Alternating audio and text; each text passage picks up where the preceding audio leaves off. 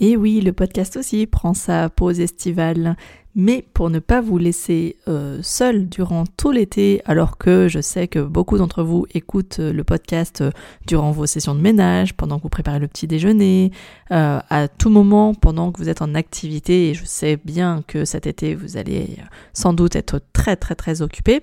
L'idée c'était de ne pas vous laisser sans épisodes, et du coup j'ai décidé de vous mettre des rediffusions audio de mes cafés live. C'est l'occasion pour toutes les personnes qui écoutent le podcast mais qui n'ont jamais participé à un café live ou qui n'ont même pas téléchargé le bonus, pas bien, euh, de pouvoir euh, finalement bah, découvrir ce format, ces, ateliers en live que je présente euh, avec des participants qui sont donc d'autres hébergeurs touristiques. Et voilà, l'idée, j'espère, c'est que bah, de découvrir un nouveau format qui potentiellement peut vous intéresser et vous donnera envie de nous rejoindre pour le prochain café live qui aura lieu en septembre. Ces épisodes vont être du coup euh, plus longs que la moyenne, étant donné que d'habitude je fais plutôt des épisodes de format court, et là on est plutôt sur des euh, ateliers qui durent une heure, une heure et demie. Mais ce qui est intéressant pour vous, c'est que vous allez entendre d'autres partages d'expériences d'autres hébergeurs touristiques. J'espère que ce nouveau format va vous plaire et euh, comme d'habitude, retrouvez toutes les notes de cet épisode dans la description. en attendant, je vous souhaite vraiment de passer un très bel été et je vous dis à la rentrée. Ciao ciao Allez, c'est parti. Donc, quatre étapes pour gagner en référencement. Référencement naturel. Alors déjà, première question parmi tous les participants, est-ce que tout le monde a déjà développé son site web pour sa location saisonnière? Oui. Oui. Ok. D'accord. Vous l'avez fait faire par quelqu'un? Vous l'avez fait faire vous-même? Ou vous avez ou les deux C'est-à-dire euh, quelqu'un. D'accord. Je suis passée par Amenities en fait. Ok, ouais, mais qui finalement te laisse la main. C'est-à-dire que tu pas mais tu as la main dessus. ok. Véronique? Alors, moi, j'ai repris euh, le site de l'ancien propriétaire parce que j'ai repris l'activité cette année. Oui. Mais j'aimerais, euh, j'aimerais le changer parce qu'il n'est pas au goût du jour à mon Et il était fait sous quel euh, techno? WordPress? Non, non, il a été fait sous une techno euh, super euh, particulière, euh, non accessible, entre guillemets. C'est ce qui nous dérange aussi un peu parce ah que pour changer juste une photo, il faut passer par le gain, etc. Ah oui, d'accord. OK. Donc, c'est vraiment passé par un tiers, là. OK. OK. Christine, tu m'as dit. Et Sylvie, toi, c'est toi qui le gères? Eh ben, il a été fait aussi par, par une société à Embrun et du coup, j'ai pas la main sur tout. D'accord. Euh, ça me dérange aussi quelque part. Puis la, mise en forme, c'est celui de l'ancienne propriétaire aussi. D'accord. C'est un truc qu'il faut vraiment que je travaille. C'est un projet? D'accord. Oui, ouais, ouais, c'est un projet. Pascal, je sais que c'est toi qui as fait ton site web, donc ça là-dessus, euh, je, ça je le sais, tu l'as fait, tu l'as fait toi-même. Et Patricia, est-ce que toi, je l'ai fait moi-même aussi. Ok, tu es passé par quelle solution? Euh, WordPress. Ok, d'accord. Sans trop de mal? Tu étais, étais, plutôt à l'aise avec l'outil ou oui, il y a des trucs que je maîtrise bof, mais, mais bon, j'ai suivi pas à pas la, D'accord. Et, et, tu t'es raccordé à un channel manager ou pas? Euh, Pas encore, mais c'était en cours. D'accord. Tu sais lequel déjà? Euh, Oui, Eloa. Eloa, ok. D'accord. En général, c'est vrai qu'on me dit souvent Eloa ou Amenities. Mm. Ok, très bien. Euh, eh bien, écoutez, on attaque. Si tout le monde a déjà effectivement un, site web qui, qui ou elle peut gérer, après, euh, facilement ou pas facilement, mais c'est déjà ça. Euh, on reviendra après, du coup, pour tout ce qui est optimisation de contenu SEO. Pour celles qui n'ont pas la main, ça peut parfois effectivement être un, sujet. Allez, donc bon, je me présente rapidement, mais euh, normalement, si vous êtes là, c'est que vous me suivez et que, enfin, en tout cas, vous avez vu passer mes publications. Donc, vous savez qu'aujourd'hui, je, je, suis issu du marketing digital et aujourd'hui, j'aide les hébergeurs touristiques pour booster la visibilité en ligne de leur location saisonnière. Alors, j'ai fait le constat aussi que la plupart des personnes qui, euh, se reconvertissent, enfin, en fait, c'est souvent une reconversion. Euh, c'est le cas, bah, justement, Sylvie, c'est le cas Pascal, je le sais. Vous n'êtes pas issu, vous n'avez pas fait une formation des métiers de l'hôtellerie. Souvent, c'est un projet, euh, une nouvelle vie, une reconversion.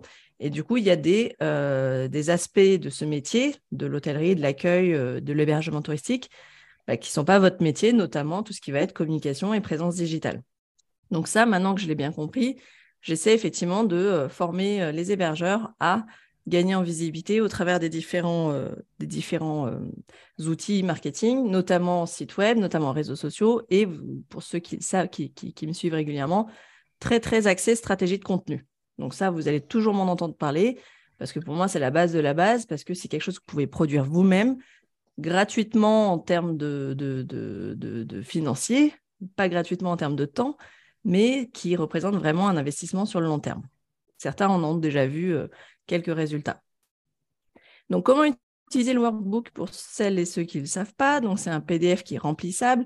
Donc, c'est-à-dire que je me permets facilement de faire beaucoup de pages parce que je sais que euh, derrière, ce n'est pas imprimé. Enfin, j'espère que vous ne l'imprimez pas tous parce que ce n'est pas le but. Parce que justement, je vous le fais en, remplissage et que vous puissiez, bah, du coup, revenir dessus régulièrement, enregistrer le document, revenir, etc. Donc ça, c'est le but et que euh, voilà, que ce soit un outil de travail sur lequel vous puissiez revenir pas à pas dessus. Euh, pourquoi pas N'hésitez pas, parce que comme vous n'êtes pas nombreux, euh, vous gênez vraiment pas à m'envoyer des questions quand vous êtes dessus, par mail ou par réseaux sociaux. N'hésitez pas vraiment, c'est avec grand plaisir que bah, déjà que ça, s'il y a des points qui n'étaient pas clairs, au moins je vais les éclaircir, je les remettrai à jour. Et bah, si vous êtes dessus, qu'il y a un point bloquant, n'hésitez pas. Alors, par où on commence? Euh, Petite introduction. Et je vous avais promis que ça se passerait après en quatre étapes. Donc, intro, première étape, collecter des données. Deuxième étape, catégoriser les données, structurer son site. Et quatrième étape et dernière étape, optimiser ses contenus. sur la fin, on va aller un peu plus vite parce que c'est vraiment quelques astuces. Alors, je rentre dans le vif du sujet. Introduction. On va parler de ce qui s'appelle des intentions de recherche des internautes. C'est-à-dire que Déjà, c'est savoir qu'est-ce qu'une personne fait quand elle va sur, euh, un moteur de recherche, qu'elle va préparer son prochain séjour, qu'est-ce qui se passe concrètement. Et donc, ça s'appelle donc quelles sont des intentions de recherche, quels sont les mots-clés, quelles sont les requêtes qui sont faites. Et pour déjà le savoir, il faut comprendre en fait déjà comment ça fonctionne, parce que beaucoup ne savent pas comment fonctionne en fait euh, un moteur de recherche. Et en fait, en stratégie de référencement naturel, on travaille vraiment sur une véritable étude sémantique, donc vraiment une étude sur les mots-clés, le choix des mots-clés. Et il faut savoir qu'un internaute, quand il va sur les moteurs de recherche, il y a trois types de requêtes qui sont effectuées en général. Ce qu'on appelle des requêtes navigationnelles, c'est-à-dire que là, ça contient le nom ou, dans notre cas, le nom d'une destination en particulier, c'est-à-dire euh, euh, vacances au ski euh, Hautes-Alpes. Ça, c'est une requête navigationnelle. Euh, requête informationnelle, on est déjà plus dans des questions euh, pour rechercher vraiment une réponse. Donc là, souvent, les résultats qui sortent, ce sont des, des tutos, des articles de blog, des articles de conseils, des forums aux questions. Donc, ça va être des questions de type euh, bah, quelle tenue pour skier, quelle, quelle, quelle, météo, combien, combien prévoir pour quatre jours dans le Morbihan. Enfin voilà, ça, ce sont ces types de requêtes. Et les dernières requêtes sont des requêtes transactionnelles, c'est-à-dire que là, la personne, elle sait déjà ce qu'elle veut acheter et euh, elle cherche des infos sur, euh, euh, soit la technicité du produit, soit sur comment obtenir le produit, le délai, les avis, les retours, les conditions d'échange, etc. Nous, vous l'aurez compris, ce qui nous intéresse, on est beaucoup plus dans la requête informationnelle, en fait. Les personnes qui nous, les voyageurs qui, qui préparent leur prochain séjour sont plutôt de l'ordre requête informationnelle et aussi navigationnel quand on en est au stade de la recherche de la destination. Je ne sais pas si vous l'aviez lu, euh, il y a un article que j'avais fait sur les différentes étapes du parcours client quand il fait sa recherche de préparation de son prochain séjour. La première chose qu'on cherche, c'est où est-ce qu'on va partir. On ne cherche pas un logement tout de suite. Ce n'est pas le logement qui fait qu'on va quelque part. C'est une destination, c'est un lieu.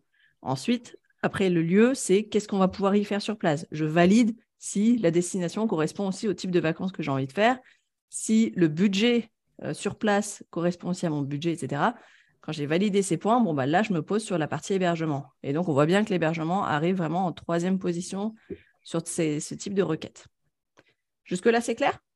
Donc, nous, on se positionne vraiment beaucoup plus sur informationnel et des requêtes de type navigationnel.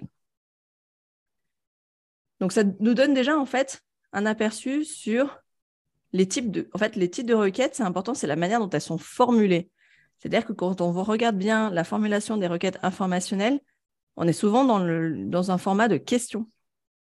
On est souvent sur des questions. Et ça, c'est important de l'avoir en tête parce que ça veut dire que vos contenus, plus vous les mettrez sous forme de questions aussi, et plus ça va pouvoir finalement correspondre à la requête qui a été euh, formulée par l'internaute et donc que le moteur de recherche va aussi vous faire ressortir parce que vous ressemblez au plus près à la requête qui, vient d'être formulée.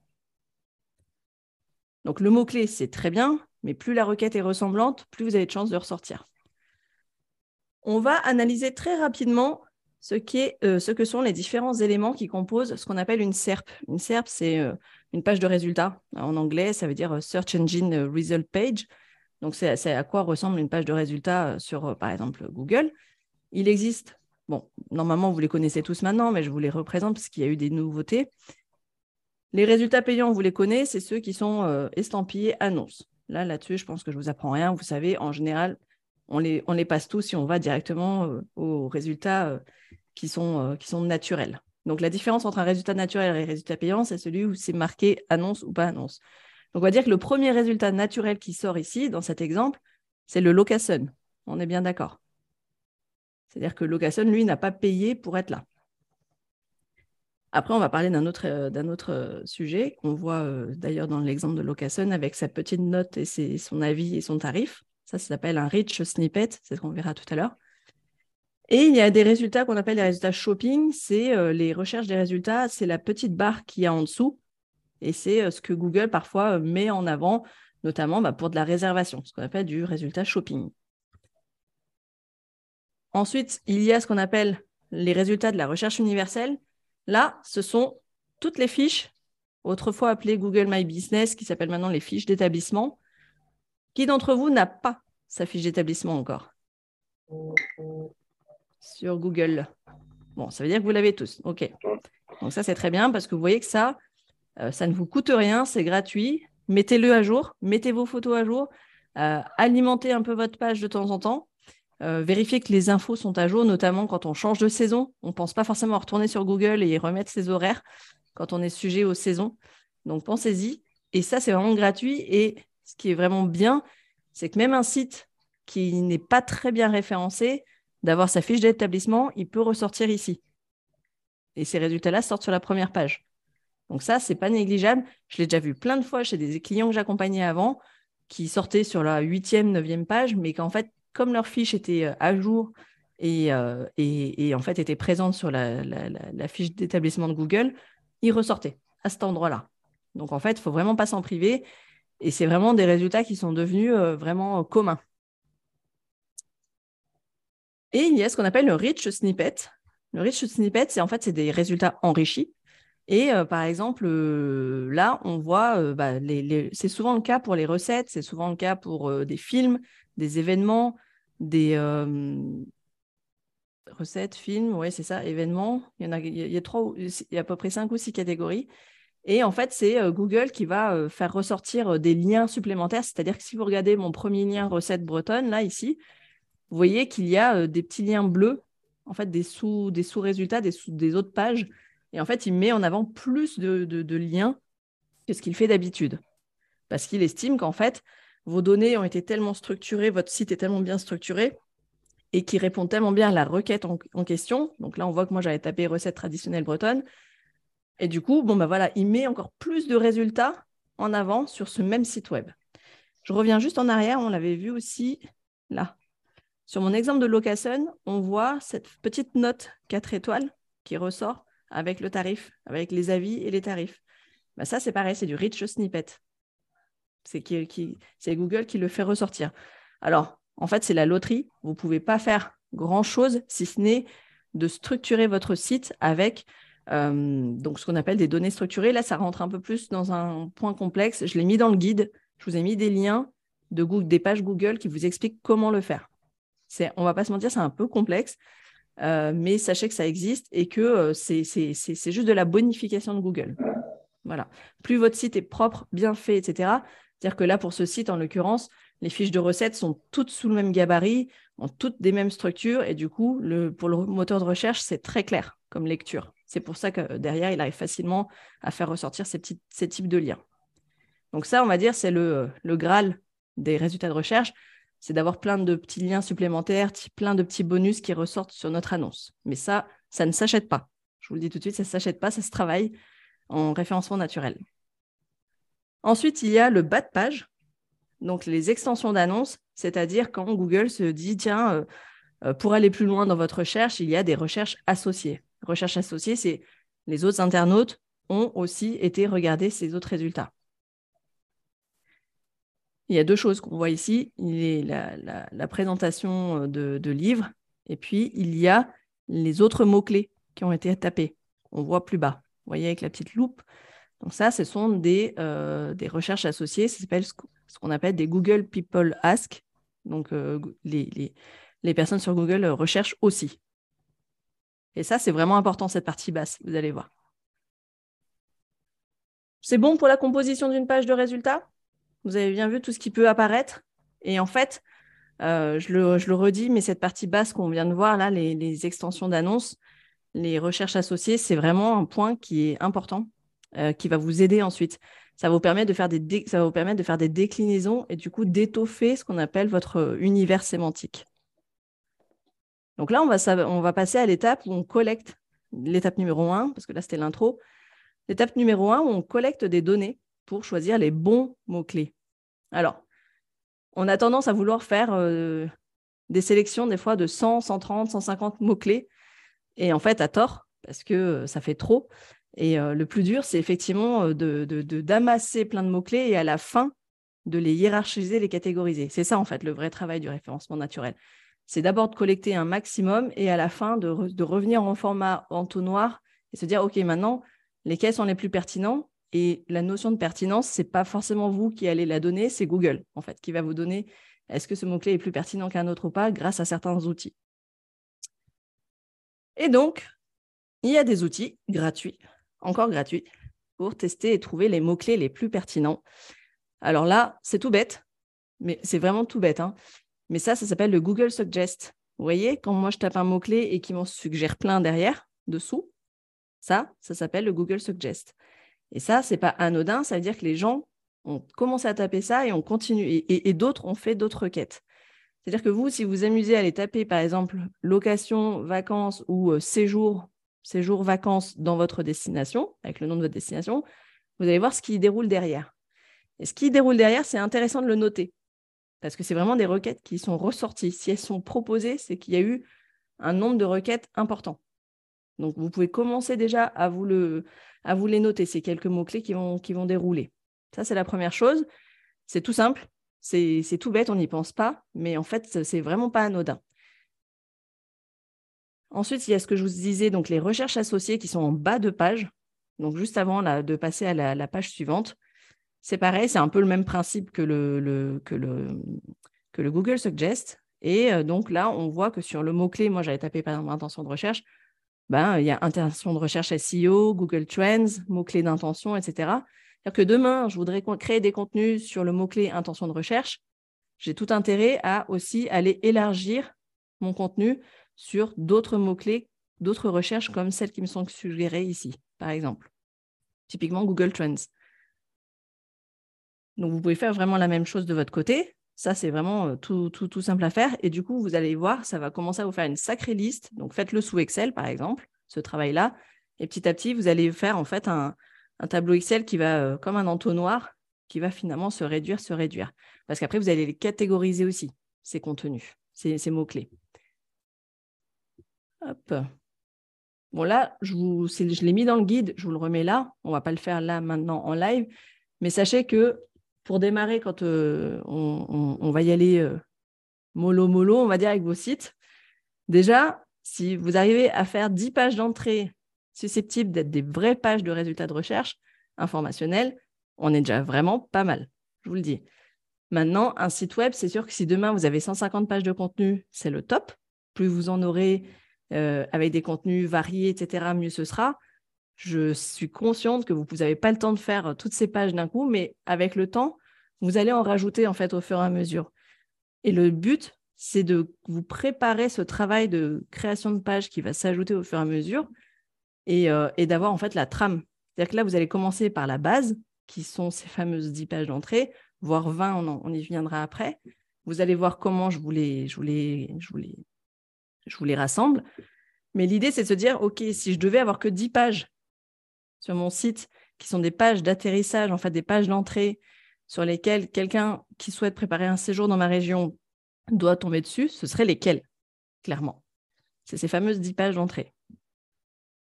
Donc ça, c'est une réflexion que vous allez devoir avoir. Et encore une fois, j'insiste, on parle vraiment de quelqu'un qui prépare son séjour. Il ne vous connaît pas. Donc n'allez pas me parler de votre gîte maintenant. Pour l'instant, il ne cherche pas votre gîte. OK? Pour l'instant, il cherche à préparer son séjour. C'est là où vraiment il faut faire attention. Si on parle d'un voyage, on parle d'un séjour, on parle d'une destination. Et on parle d'expérience aussi à vivre. Yann? Oui? Excuse-moi. Du coup, ça veut dire, euh, c'est aussi pour ça que c'est intéressant, par exemple, d'avoir un blog? Euh, oui, c'est-à-dire clairement. ça ouvre, euh, voilà, ça ouvre Exactement. Tout à fait. En fait, il peut y avoir 10 pages d'entrée qui sont des pages statiques. Ouais. Ça, ça ne me pose aucun souci. C'est-à-dire, tu vas avoir une section peut-être découvrir la région, enfin découvrir le Morbihan, je ne sais plus où tu es. Tu, tu es en Bretagne. Charente-Maritime. Charente-Maritime, voilà. Mm, mm. Euh, je, te, je, te, la fais court, ça se trouve que tu n'es pas du tout là-bas, mais découvrir La Rochelle. Euh, ça, c'est une page d'entrée que tu peux laisser en statique, pas forcément dans un blog. OK? Et euh, là, les 10 pages d'entrée, on peut imaginer que ce sont des pages statiques. Après, tout le reste des idées de mots-clés, etc., les catégories, ça, ça deviendra effectivement des pages de blog, par exemple, ou des sous-pages statiques aussi. Il n'y a, a, pas de, de règle. Blog ou page statique, c'est pas très très grave. Mais que ce soit une entrée. Il faut qu'il faut y ait du contenu. Et du contenu hiérarchisé. En fait, il faut se dire que les, les, moteurs de recherche sont, euh, sont ultra maniaques, ultra. Euh, bah, c'est des robots. Donc, euh, plus tu leur, tu leur dresses un chemin et plus ils y vont tout droit et c'est facile et plus ils arrivent à scanner le maximum d'informations. Ok. Ok? Ouais, merci. Donc voilà, j'insiste vraiment sur le fait que là, je ne suis pas du tout en train de vous parler de votre logement. Hein. Sur ces pages-là, on est vraiment sur une entrée de recherche sur un séjour à préparer. Donc ça, c'était la première étape, c'est déjà réfléchir aux intentions de recherche et se dire quelles sont les phrases ou les mots, mots-clés. Donc un mot-clé, ce n'est pas juste un mot, hein, c'est une chaîne de mots-clés euh, qui peuvent être utilisés par mes futurs voyageurs quand ils viennent quand ils sont à la recherche d'un, quand ils sont en train de préparer leur prochain séjour chez, dans ma région, et sur laquelle je peux être le plus proche possible, je peux y répondre le plus près possible. Ensuite, deuxième étape, c'est catégoriser l'ensemble de ces fameuses données. Et là, on a notre ami Google Ads qui rentre en compte. Google Ads dans sa version gratuite à ce moment-là. Là, tout ce que je vous dis, euh, ce sont que des outils qu'on peut utiliser gratuitement. C'est un peu le, credo, le créneau que je prends, c'est toujours essayer de prendre des outils dans leur version gratuite. Donc là, on, va, euh, j'ai dit 10, mais si demain vous avez une liste de 10, 15, 20, 30 mots-clés, il n'y a pas de souci pour l'instant à ce stade-là. Euh, euh, voyez justement, mettez-en beaucoup si vous le souhaitez pour ensuite derrière pouvoir évaluer le volume de recherche qui, qui sera fait par vos internautes. Et vous verrez qu'il y a en fait que parfois c'est pas assez précis ou trop précis et du coup, ben, il n'y a pas assez de recherche qui a déjà été sur Google Ads? Non pas forcément pour faire des annonces payantes, mais juste pour, par curiosité. Non, jamais. Pascal, toi, tu l'as pas déjà fait, toi? Non? D'accord, je pensais. Véronique, non plus, tu n'as jamais été, toi? D'accord. Alors, pour euh, petit rappel, c'est là où je commence à rentrer dans la notion de catégorie de recherche. Donc, on a vu qu'il y avait des requêtes donc, de type informationnel, navigationnel. On a vu qu'il y avait des intentions de recherche, donc c'est des mots-clés, des requêtes qui sont faites par les internautes. On peut les catégoriser par ces différents types que je vous ai mis ici. Tout ce qui va être question, donc euh, toutes les requêtes qui commencent par comment faire, quoi faire, pourquoi, etc. Vous, dans votre cas, en termes d'hébergeur, en, tant qu'hébergement touristique, ça peut être quoi faire sur place, que faire sur place, euh, comment venir à bah, l'île de Ré, typiquement si je prends l'exemple de La Rochelle, euh, je suis à l'île de Ré, euh, comment venir à l'île de Ré, etc. Euh, ça, c'est des exemples de, catégories de, requêtes sous forme de questionnement. Après, il y a les requêtes de type transactionnel, de type bah, louer une maison de vacances à La Rochelle, louer une maison de vacances dans les Hautes-Alpes, dans le Lot, etc.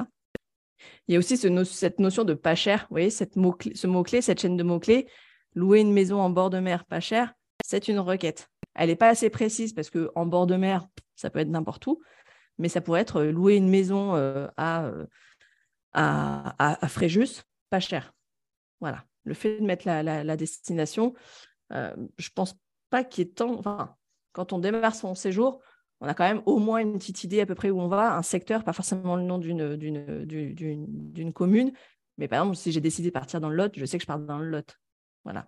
C'est pas, euh, ça, ça, vient pas tomber comme ça, euh, comme ça du chapeau en général. Bon, les définitions, c'est pas ce qui va nous intéresser.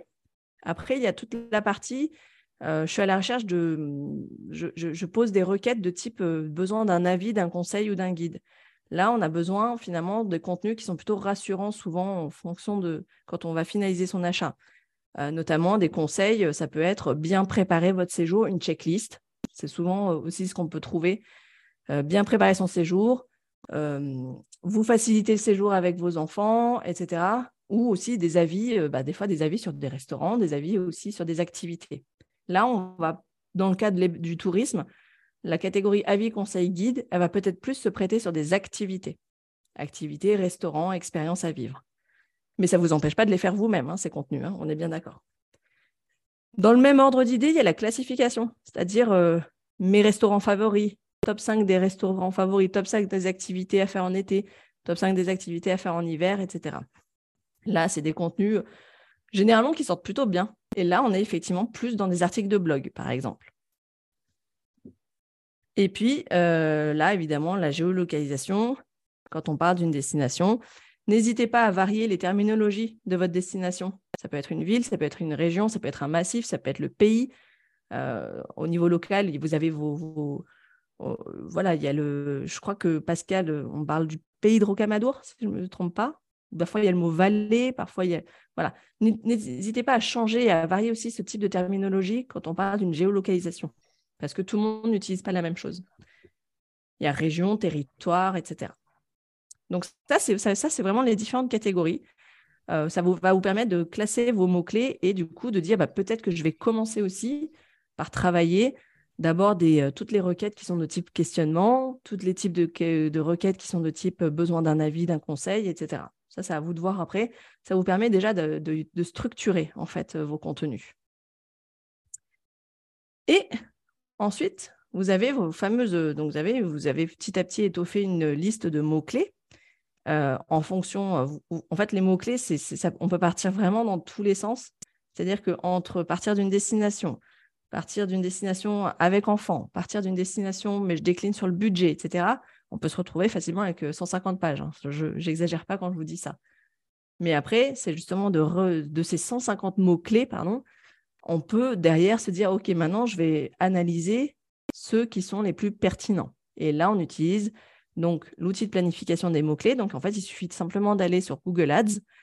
Euh, dans le guide, je crois que je vous ai mis directement un lien pour accéder à Google Ads et en fait d'utiliser l'outil d'analyse et de prévision des volumes de recherche. Donc là, en fait, vous allez arriver sur cet outil de planification des mots-clés. Et en fait, il vous propose de euh, copier-coller tout simplement vos mots-clés, euh, par, un par ligne euh, ou séparés par virgule. Et là, votre fameux Excel, vous le prenez, vous l'insérez et il va faire son petit travail et ça va vous donner des résultats de cette sorte-là. Là, par exemple, j'ai pris les visites incontournables en Bretagne, visites incontournables Morbihan, visite Bretagne. Ça, c'est trois exemples. Et en fait, il vous les classe par le nombre de moyennes de recherche mensuelles. Vous voyez que, euh, euh, je prends l'exemple de visite Bretagne, il y a entre 1000 et 10 000 requêtes qui sont faites par mois, en moyenne, sur cette terminologie-là.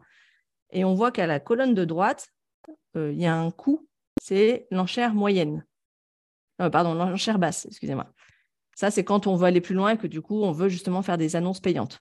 On sait à peu près comment, euh, quel, quel, euh, quel coût prévoir. Mais en fait, c'est vraiment intéressant. On voit aussi la concurrence. Vous n'avez pas besoin d'aller justement sur des concurrences très fortes. Moyenne, ce serait peut-être bien, mais très forte, ça ne sert à rien parce que ça veut dire que vous ne ferez certainement pas le poids pour l'instant.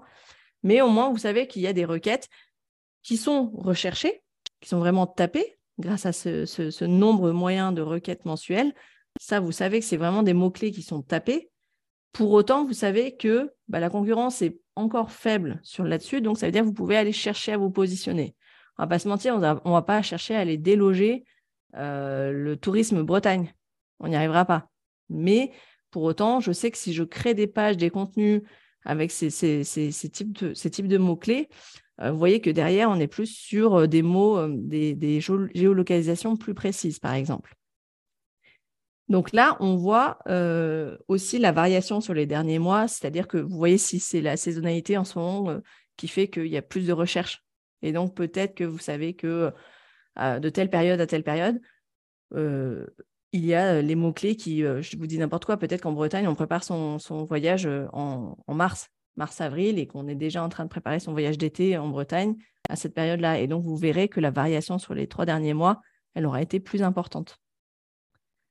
Et puis, tout à droite de ce tableau, on voit que on vous propose d'affiner vos, mots-clés en ajoutant des petits mots en plus, les environs à pied, en semaine, euh, euh, des petits mots, des adjonctions ou des adverbes qui viennent euh, finalement compléter la requête. On peut aussi vous proposer, tiens, et si vous étoffiez avec le nom de la ville ou le nom du département Justement, ce côté très géolocalisation. Donc ça, en fait, suivez, Google, en fait, qui vous guide, qui vous donne des pistes et euh, commencez, en fait, à, hiérarchiser et à mettre des scores à vos mots-clés petit à petit et vous dire, euh, voilà, c'est un travail qui est long, on va pas se mentir. Là, on voit que euh, ces résultats sont les résultats qui sont sortis sur une année. Hein. C'est de novembre 2021 à octobre 2022, si vous regardez le tableau. Donc ça, c'est encore une fois un plan de mots-clés qui sont proposés par Google.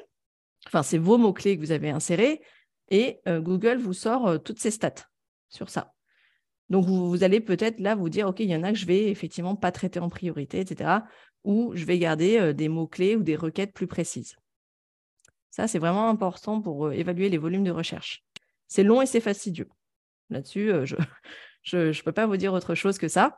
Mais ça évite peut-être aussi de perdre du temps sur d'autres mots-clés parce qu'on est souvent très on est vraiment euh, auto-persuadé d'avoir euh, les bons mots-clés et en fait on se rend compte qu'ils ne sont pas du tout pertinents. Euh, quand on passe dans cet outil, on se rend compte qu'on n'était pas du tout pertinent. Moi-même, hein, il y a des, mots-clés concernant mon activité. Quand je les passe au crible, je me rends compte qu'en fait, j'ai des pages que j'ai créé des contenus, des, pages de contenu qui finalement ont, très peu, ont très peu de recherche. Donc je me suis un peu embêtée pour rien sur certaines pages. Et donc, dans le guide, il y a ce fameux travail, encore une fois, où euh, vous devez identifier. Donc euh, là, je suis passée à 20 mots-clés avec l'aide des fameux outils comme Google Suggest ou les recherches associées que je vous ai montrées en tout début. Et à partir de ces 20 mots-clés, vous les passez au crible dans l'évaluateur de volume de recherche. Ça va vous aider déjà à les affiner. Et si vous voyez que les résultats sont nuls, entre guillemets, qu'il y a vraiment peu de recherche, ben, on prend les mêmes et on recommence. Ça ne sert à rien Vaut mieux passer du temps là maintenant à essayer, tenter, etc. Et de se dire, punaise, mais je ne trouve pas les bonnes requêtes, plutôt que se dire, c'est pas grave, j'y vais quand même et je crée finalement des pages qui ne seront pas lues du tout. quoi. Donc, vaut mieux le faire maintenant où ça va plutôt vite, plutôt que d'aller créer des pages de contenu sur des thématiques ou des sujets qui euh, soit sont trop forts en termes de concurrence, donc vous perdez du temps aussi, ou euh, ne sont pas du tout des requêtes qui sont faites depuis euh, un an. C'est tout bête. Euh, voilà, donc euh, économisez un peu vous du temps pour la, suite, mais là, c'est le moment où vous pouvez euh, envoyer, envoyer, envoyer des listes de mots-clés. C'est rapide, vous partez d'un tableau Excel, vous copiez-coller, ça va très très vite en fait. Des questions sur ça? Hormis que ce soit fastidieux Après, on va voir les, différentes déclinaisons de mots-clés, hein, en fait. Vous allez voir, je vous disais, ça peut partir euh, de, On va partir de ce que j'appelle des pages piliers avec des sous-pages. Et là, vous allez voir que ça va, ça va vraiment se réduire comme un, comme un mind mapping, en fait, euh, où on va partir en entonnoir. J'ai une question, Yann, qui est peut-être complètement idiote, hein, mais tant pis, je me lance. sur justement ces mots-clés, une fois qu'on les a affinés, identifiés, ça veut dire qu'ils doivent apparaître dans le texte lui-même, ce que, le contenu que tu produis? Il va apparaître, tu verras, à plein d'endroits, notamment le titre. Ce sera le titre d'une page. Ce sera l'URL d'une page. Pas forcément toute l'URL, mais euh, le mot-clé phare sera dans l'URL. Ce sera dans tes balises de texte, dans tes balises de ta page aussi, les balises méta, et évidemment plusieurs fois redondant dans ton texte, dans ta page. En fait, je le dis plusieurs fois, mais c'est justement, j'y reviens à la fin dans les astuces. On oublie souvent qu'on a fait un travail sur un mot-clé. Euh, une page égale un mot-clé. Une page égale une requête. Dans tous les cas, c'est-à-dire que tu as fait une liste de 20 mots-clés, c'est-à-dire que tu auras 20, pages différentes qui peuvent parfois se ressembler. On va pas. OK, le sujet reste le même, donc ça va forcément. Mais elles vont se permettre des rebonds. Et c'est là où justement on rentre dans la notion de pilier et sous-page pour voir comment tu vas arriver à structurer pour que euh, d'un même sujet, derrière, tu vas le décliner en sous-sujet et du coup que ça fasse redondant, mais pas tant que ça pour l'internaute. OK? Super. Il y avait une question? Non, c'est bon. OK. Donc, je passe à l'étape 3. Comme ça, après, on pourra rentrer un peu plus euh, dans les questions que vous euh, pourriez avoir. Justement, là, on rentre dans structurer son site web et le maillage de ses contenus. Effectivement, demain, imagine que tu as sélectionné, euh, tu t'es lancé dans un projet de 50, 50 euh, pages ou 50 contenus avec 50 mots-clés différents euh, à structurer. Bah, il faut effectivement les structurer parce que tu ne vas pas les mettre 50 dans ton menu principal. Ça, j'espère que c'est clair pour tout le monde. L'idée, c'est vraiment de faciliter la navigation à son visiteur et de ne pas avoir un menu surchargé, mais ça ne veut pas dire que ça vous empêche d'avoir un site avec 300 pages. Au contraire. Donc, principe numéro un à garder en tête, votre site web n'est pas un Wikipédia. J'insiste là-dessus. Inutile de faire des pages à rallonge. Euh, Ce n'est pas le but. On n'est pas dans un concours de scroll. Au contraire, allez plutôt créer ce qu'on appelle des mini portails d'information thématiques. C'est-à-dire, euh, euh, ça peut être euh, des thématiques, soit dans le type de recherche, c'est-à-dire si on revient sur les catégories de tout à l'heure, des questionnements, des conseils, etc., ça pourrait être une thématique de votre contenu. C'est-à-dire que vous classez vos contenus par euh, conseils. Bah, d'ailleurs, on voit des foires aux questions, hein, souvent sur les sites, conseils, foires aux questions, etc. Ça, ça peut être un premier type de contenu, ou alors une thématique, ça peut être par destination, par euh, page pilier qui peut être activité, expérience, etc. Ça, c'est à vous de voir. En général, quand on vient sur un site touristique, on a tendance plutôt à parler d'informations touristiques plus que euh, manière de consommer le site. Et donc là, en fait, tous vos contenus que vous allez faire, vous allez les hiérarchiser pour en faire, pour faire ressortir ce que j'appelle des pages piliers. C'est-à-dire que les pages piliers, vous allez en avoir 4, 5, en fait, ce sont des thématiques, hein. 4, 5, pas plus de 10, parce que ça veut dire que votre menu il devient euh, trop conséquent. Et ces pages piliers, en fait, elles permettent d'avoir une vue globale d'une information qui est à sa disposition dans le site. Mais en fait, à l'intérieur, vous allez faire des, des, sections, des blocs dans ces pages qui vont ensuite permettre à l'internaute d'aller accéder à une autre sous-page de cette thématique-là. D'accord? Je vous donnerai après un exemple plus concret. Euh, et donc l'idée, voilà, c'est ça, c'est que laisser la personne pouvoir naviguer, balayer, avoir une vue d'ensemble d'un premier coup d'œil, et ensuite prendre le temps d'aller creuser au fond des sous-pages. C'est ça le but. Mais n'allez pas sortir des kilomètres et des kilomètres de pages de contenu qui ne seront pas lus et qui du coup vont passer à la trappe. Gardez vraiment ça en tête. Oui? Oui. Et comment on crée les, sous-pages euh, pratico-pratiques? Ben, En fait, tu crées, eh bien, en fait, typiquement, bah, je vais, on, verra un exemple. Par exemple, j'ai une page, euh, j'ai une page euh, euh, activité, activité balade ou balade en famille, balade en famille dans le, dans le, dans le, dans le Gers, par exemple. Ça, c'est ma page pilier, balade famille, en fait. Et des sous-pages, ça peut être balade en famille à vélo, à pied, à cheval, en voiture, à moins de, enfin, euh, en moins de trois heures. Enfin, tes thématiques, tes sous-pages, elles peuvent être complètement variées. Et tu vois qu'en fait, c'est l'extension de mon mot-clé, en fait, les sous-pages. Et elles sont, enfin, concrètement, elles sont cachées dans ton menu. En fait, elles sont visibles dans ton menu, mais c'est des sous-pages, c'est-à-dire qu'elles ne sont pas dans ton menu principal. Tu passes par la page pilier, comme dans un portail normal. Et euh, derrière, tu proposes des boutons. des liens, du coup? Oui, c'est ah des liens. Ouais, ouais, c'est des liens.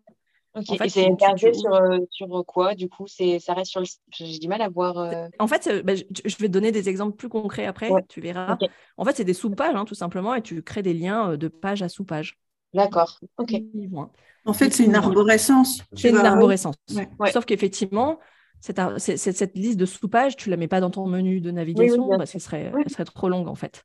Dans ton menu de navigation, tu vas. Pas, du coup, c'est pour ça que je pense que je visualise pas. Mais très bien, je, je, vais essayer de voir comment faire ça. En fait, dans ton arborescence WordPress, elles existent. Oui. Mais dans ton menu de navigation sur le site, ça ne se voit pas. Ok, je comprends. Par contre, tu vas les retrouver si tu as laissé un fil d'Ariane euh, sur ton site, tu retrouveras le cheminement. Ok, très bien.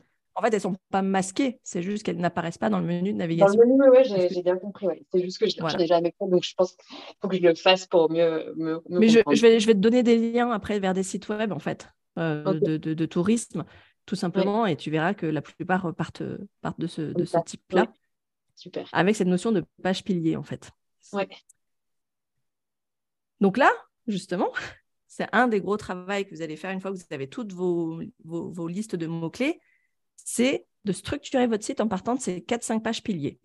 Et chaque page pilier, elle a des sous-pages qui sont déclinées par besoin de votre clientèle de voyageurs.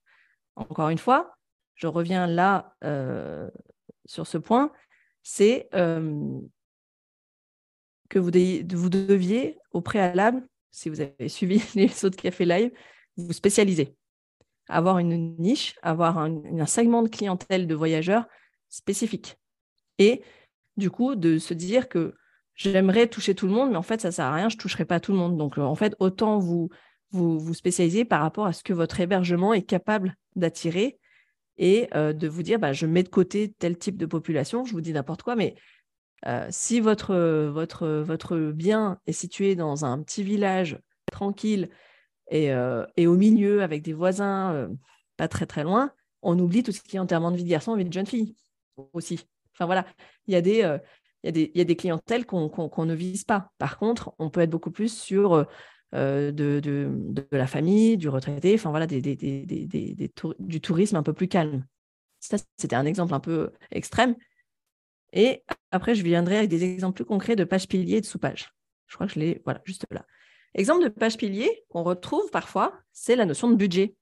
En fait, quand on est hébergeur touristique, on ne pense pas à proposer des pages de contenu, alors que quelqu'un qui prépare son, séjour, il prépare forcément avec un budget. Et du coup, de se dire, tiens, et si je proposais aussi quel budget pour partir en vacances dans ma région? Quel budget prévoir, etc. Euh, et dans ce budget, on peut l'aider à préparer son budget. En fait, dans ces pages-là, on peut l'aider. C'est-à-dire que derrière, euh, quel budget prévoir quand je pars dans, dans le Lot, on peut faire des sous-pages de euh, bon, là, c'est allé très très loin, là, mais euh, prix moyen des bistrots, euh, le budget pour une famille, une famille de quatre, à quoi il faut s'attendre en termes de coût d'activité, etc. le budget pour un couple, le budget en termes de transport aussi, si on vient en train, etc. Sans dire que vous allez devenir la SNCF, sans dire que vous allez devenir non plus l'observatoire du tourisme. L'idée, c'est aussi peut-être de quand même créer des contenus parce que cette question, elle va revenir. La notion du budget, elle revient en général. Euh, combien prévoir euh, Je vous dis un exemple, euh, les forfaits de ski, quand on part et qu'on n'a pas l'habitude, par exemple, c'est notre première fois, on ne sait pas du tout à quoi s'attendre, on ne sait pas quel budget prévoir, on ne sait même pas qu'il faut prévoir la location, le forfait, les cours de ski, le matériel. En termes de budget, il y a déjà quatre postes de dépenses quand on part au ski. Quelqu'un qui part pour la première fois avec sa famille, euh, s'il n'a pas cette notion-là, il va, il, va, va, il va pleurer à la fin de ses vacances ou il ne part pas. Voilà, s'il n'a pas préparé son budget. Ça, c'était un exemple, mais c'est des questions. Plus vous allez faciliter la personne dans sa préparation de séjour, plus elle va passer du temps sur votre site, en fait. Elle va rester sur votre site. Et elle va continuer à aller creuser tous les contenus qu'il y a dans votre site. Alors, là, je ne l'ai pas mis, euh, je vais vous donner plusieurs exemples en fait parce que j'avais participé récemment, avant de quitter mon ancien job, à la refonte du site web de l'office de tourisme où je travaillais, qui est, euh, sorti. Il n'est pas complètement abouti, il n'est pas totalement terminé là où je voulais euh, qu'on aille. Mais pour autant, si vous tapez par exemple, est-ce que je... si vous tapez ledévolui.com, tac tac tac, je vais vous noter. Tu peux noter, s'il te plaît, Sylvie, pour moi, dans la barre du Zoom, dans la discussion, le dévolu-tout-attaché.com. En fait, vous allez voir qu'avec l'agence, et vous pourrez aller voir tous les exemples de l'agence avec qui on a travaillé, qui fonctionne beaucoup comme ça, s'appelle l'agence raccourcie. qui est à La Rochelle d'ailleurs. Et, et, et, en fait, on a fait un travail de création de contenu. C'était des tableaux Excel gigantesques. En fait, on est parti de ce qu'on appelle des pages piliers. En l'occurrence, dans le cadre d'un office de tourisme, c'était des pages d'envie. On est parti sur les envies, les envies des voyageurs qui venaient euh, ils avaient envie de se détendre, ils avaient envie d'insolite, ils avaient envie de, de, nature, enfin de, de, pleine nature, ils avaient envie de. On peut partir par exemple sur ça. Sur des envies, ça peut être une idée de page pilier. Et dans les pages piliers, il y a des sous-pages qui sont en fait des expériences, dans notre cas, sur le site du dévolu.com. Donc, c'est-à-dire que dans la page pilier envie de, de, grandeur nature, eh bien, j'ai une expérience, euh, euh, me balader euh, au, cœur du Vallon d'Anne, par exemple. Ça, c'est une expérience à vivre. Donc, voilà un exemple. pour Patricia, tout à l'heure, tu me demandais à quoi ça pourrait ressembler. C'est une page pilier peut être une thématique et une sous-page peut être des expériences à vivre au sein de cette thématique, par exemple. Ça, c'est une idée. Est-ce que ça te parle un peu plus? Je ne sais pas si tu si as entendu. Si, si, c'est bon. ok.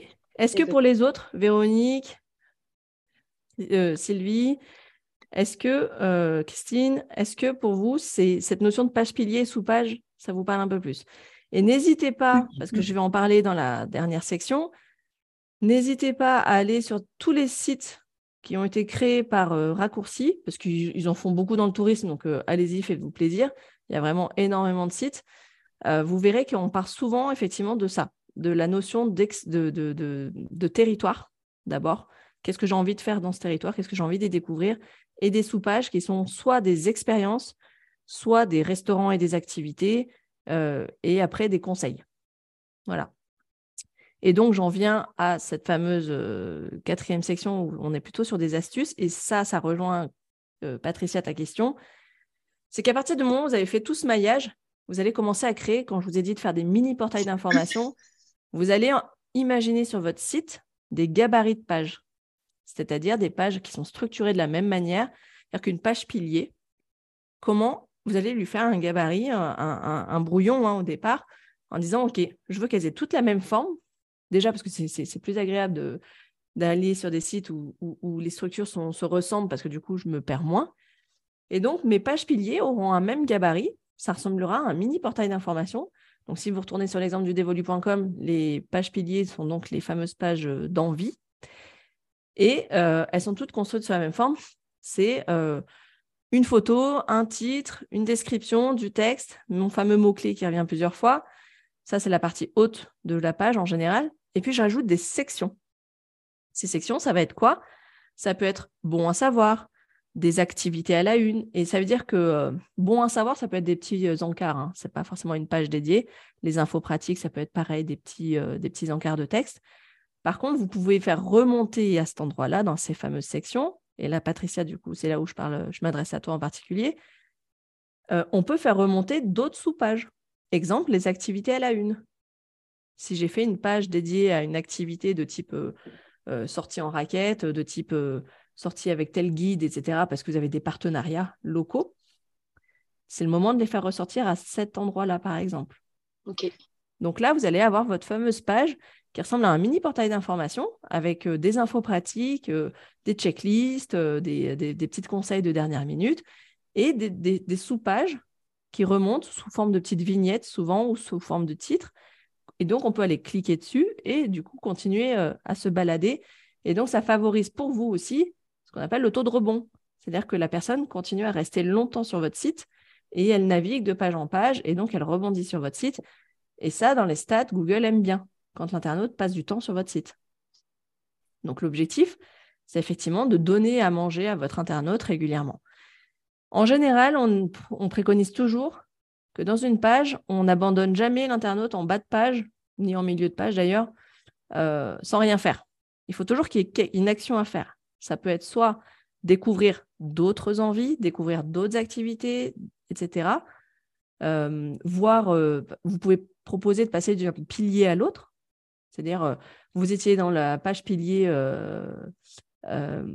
envie de grandeur nature, le, call to action en bas de page, ça peut être découvrir les autres, les autres, les autres envies, les autres possibilités. Enfin, là, je n'ai pas le, terme, mais voilà. Ou alors plutôt envie de détente, envie de nana. Et là, vous mettez en avant les autres pages piliers, par exemple. Mais toujours, toujours, toujours proposer une action à faire à la fin d'une page. On n'abandonne pas le lecteur à la fin d'une page avec plus rien à lui proposer. On lui propose de rebondir sur un autre contenu. Est-ce que les gabarits de page, ça vous parle? Ça, c'est quelque chose que vous pouvez euh, faire, euh, faire vous-même, euh, quel que soit l'outil que vous avez utilisé hein, d'ailleurs. Et en fait, ce sont ces fameuses pages piliers, comme vous pouvez les imaginer, comme des mini portails d'infos. Et elles n'ont pas besoin d'être ultra riches et denses du moment qu'elles sont structurées les mots-clés, on les retrouve dans la partie texte et description, dans le titre, dans l'image, etc. N'oubliez pas de glisser vos mots-clés dans vos images aussi. Hein. Mettez-les bien partout, parce que Google Images, c'est aussi du référencement. Donc pensez aussi que toutes vos images doivent avoir euh, euh, une image que vous utilisez en couverture d'une page pilier, elle doit avoir le même titre que la page. Avec, euh, vos, avec votre nom, votre copyright, etc. Est-ce que sur gabarit de page, il y a des questions. Ça vous paraît clair? N'hésitez pas, hein, comme je vous dis, euh, donc l'exemple du Dévolu, c'en est, un parmi d'autres. Allez euh, sur les sites, euh, les différents sites réalisés par l'agence Raccourci. Moi, ça m'a énormément aidé quand j'ai fait mon, quand j'ai fait ce projet de, refonte de site. Je suis allée voir beaucoup, beaucoup de, des leurs. Et en fait, ils ont cette structure de dire on, attire le visiteur non pas par euh, vraiment par ses besoins en fait de voyage, ses envies de voyage d'abord. Et ensuite, on lui propose euh, d'une envie de voyage qui est plutôt de détente ou de sport ou euh, de rando, de marche, etc. Derrière, on va lui proposer des expériences. Il y a Et ce qu'on appelle des expériences, là, en, en l'occurrence, ce sont des sous-pages. Voilà. Donc, les gabarits de pages, ça, c'est vraiment quelque chose que vous pouvez faire là, par contre, vraiment facilement vous-même. Et c'est ce que je vous invite à faire. Et du coup, d'avoir ce gabarit qui ressemble bah, vous allez pouvoir le décliner sur toutes vos pages piliers. Et votre site deviendra aussi, euh, par la même occasion, un peu plus euh, harmonieux. Et de la même manière, vous pouvez faire un gabarit pour vos pages expérience. Elles ne sont pas obligées de se ressembler toutes, mais euh, une page expérience peut, peut quand vous présentez un prestataire d'activité, quand vous présentez un restaurant, etc., vous n'êtes pas obligé de les présenter un par un. Vous pouvez faire, comme on disait tout à l'heure, des classements. Le top 5 des restaurants à faire en famille, le top 5 des restaurants à faire en altitude, le top 5 des restaurants à faire, euh, à faire en été, enfin, avec, avec terrasse, etc. Ou top 3 des, des meilleures terrasses de la région. Ça, vous pouvez en faire plein. Honnêtement, je n'ai pas de gros parti pris entre est-ce que je le fais sur une page statique ou un, ou un blog. C'est-à-dire que si vous avez un blog, c'est toujours plus intéressant parce que la personne a l'impression que le contenu vient régulièrement se mettre à jour. Et ça n'empêche pas Aujourd'hui, avec la manière dont sont faits les sites, on peut facilement faire jouer euh, les sections entre elles et les blocs entre eux. C'est-à-dire que demain, vous voulez faire remonter euh, des articles de blog au sein d'une page euh, gabarit, page pilier, aucun souci. Vous pouvez très bien, quand vous créez des articles de blog, rattacher un article de blog à une page pilier. C'est d'ailleurs ce qui, ce qui est recommandé, c'est la catégorie de votre blog en général. En fait, une page pilier, c'est une catégorie, et donc, euh, si vous faites un blog, ben, ça correspond à ces fameuses catégories. Et tout se regroupe. La, magie du web, c'est qu'en fait, sur un site web, le maillage des contenus, l'internaute, il ne se rend pas compte que techniquement parlant, nous, on parle euh, d'un côté, c'est un article de blog, d'un côté, c'est une sous-page, d'un côté, c'est une page pilier. Pour lui, il voit un résultat euh, harmonieux à la fin, peu importe la technique. L'idée, c'est que l'intérêt de sa recherche est concentré au même endroit ça lui plaît, il y reste un moment. C'est tout l'objectif que vous avez, c'est que la personne reste longtemps. Et à quel moment elle vient sur la partie hébergement C'est quand elle a, euh, elle a trouvé assez de contenu en se disant je suis rassurée, euh, cette destination, elle me plaît bien. Euh, j'ai l'impression qu'on peut faire pas mal de choses avec des enfants si j'ai des enfants, ou avec mon mari en couple, ou on est sportif, on a largement de quoi faire. En termes de budget, ça a l'air de coller évidemment que là, à plusieurs fois dans votre page de gabarit, vous allez quand même, bien entendu, aussi euh, faire la promo de votre, hébergement. On est bien d'accord, là, j'en ai pas parlé, mais dans les différents infos pratiques, bon à savoir, etc., n'oubliez pas d'aller ajouter vos petits plus.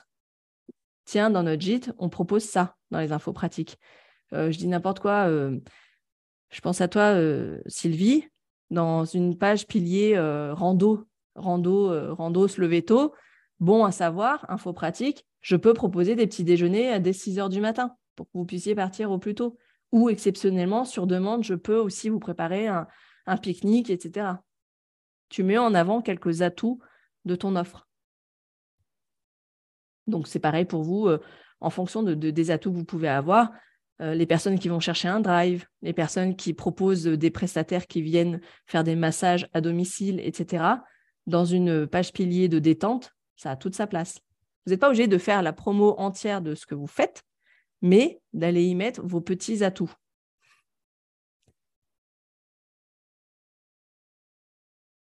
Euh, dans le guide, une des dernières pages aussi, mais je l'ai dit tout à l'heure euh, à Christine, c'était euh, les petites astuces. Donc, ce qu'on retrouve dans une URL, je vais essayer de me la retrouver là. Ça doit être tout à la fin. Tac, tac, tac, tac, Si je reviens sur mon guide. Oui, voilà. Euh, je ne sais pas si, vous voyez là, mais les quelques astuces pour optimiser son contenu. Donc, le choix du mot-clé, ça, c'est la base de la base. Ce mot-clé, tu dois le retrouver partout. Dans ton titre, dans ton URL, dans ta phrase de description. Euh, aussi, quelquefois, dans des. Euh, c'est très redondant, hein. ça, peut faire lourd. Dans les titres aussi. Donc, dans une page, on met des titres, sous-titres, donc ce qu'on appelle en, HTML des titres H1, H2, H3 au sein de la page. Et, euh, et aussi, ce qui favorise vraiment aussi le référencement, c'est la stratégie des liens. C'est-à-dire que vous, n'hésitez pas à envoyer dans vos contenus euh, vos internautes parfois en savoir plus sur une activité, par exemple le lien vers le site d'un prestataire. Mais de la même manière, quand vous faites des partenariats, n'hésitez pas non plus, ou si vous êtes présent sur votre, le site de votre office de tourisme, à euh, aller chercher des liens qui ramènent vers votre site aussi.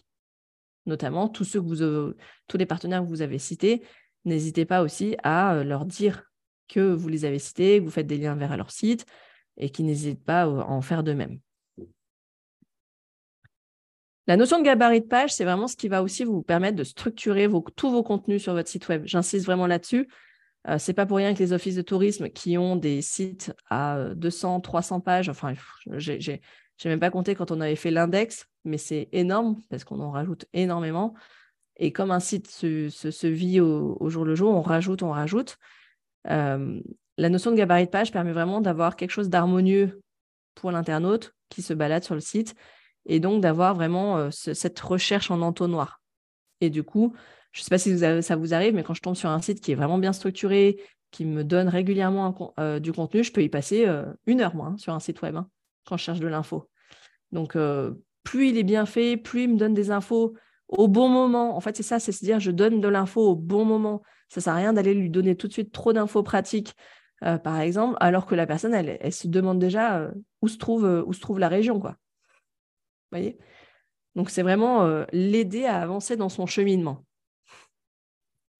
sans oublier de se mettre en avant par petites touches, notamment sur nos atouts, nos, avantages, etc. Je vais laisser la place aux questions parce que pour une fois, vraiment une fois n'est pas coutume, j'ai euh, terminé plus tôt. Euh, je ne suis pas à l'arrache et du coup, euh, il y a énormément de place aux questions et ça, j'en suis vraiment contente parce que c'est un sujet qui est très, très dense. Notamment, j'imagine qu'il y a des questions qui vont se porter sur ce genre de choses, d'outils. ou euh, sur ces petits outils-là ou, euh, ou la partie mots-clés ou, catégories. Donc, est-ce que euh, on peut pas procéder dans l'ordre? Enfin, Est-ce qu'il y en a déjà qui, ont, qui avaient préparé des questions et qui voudraient qu'on en parle?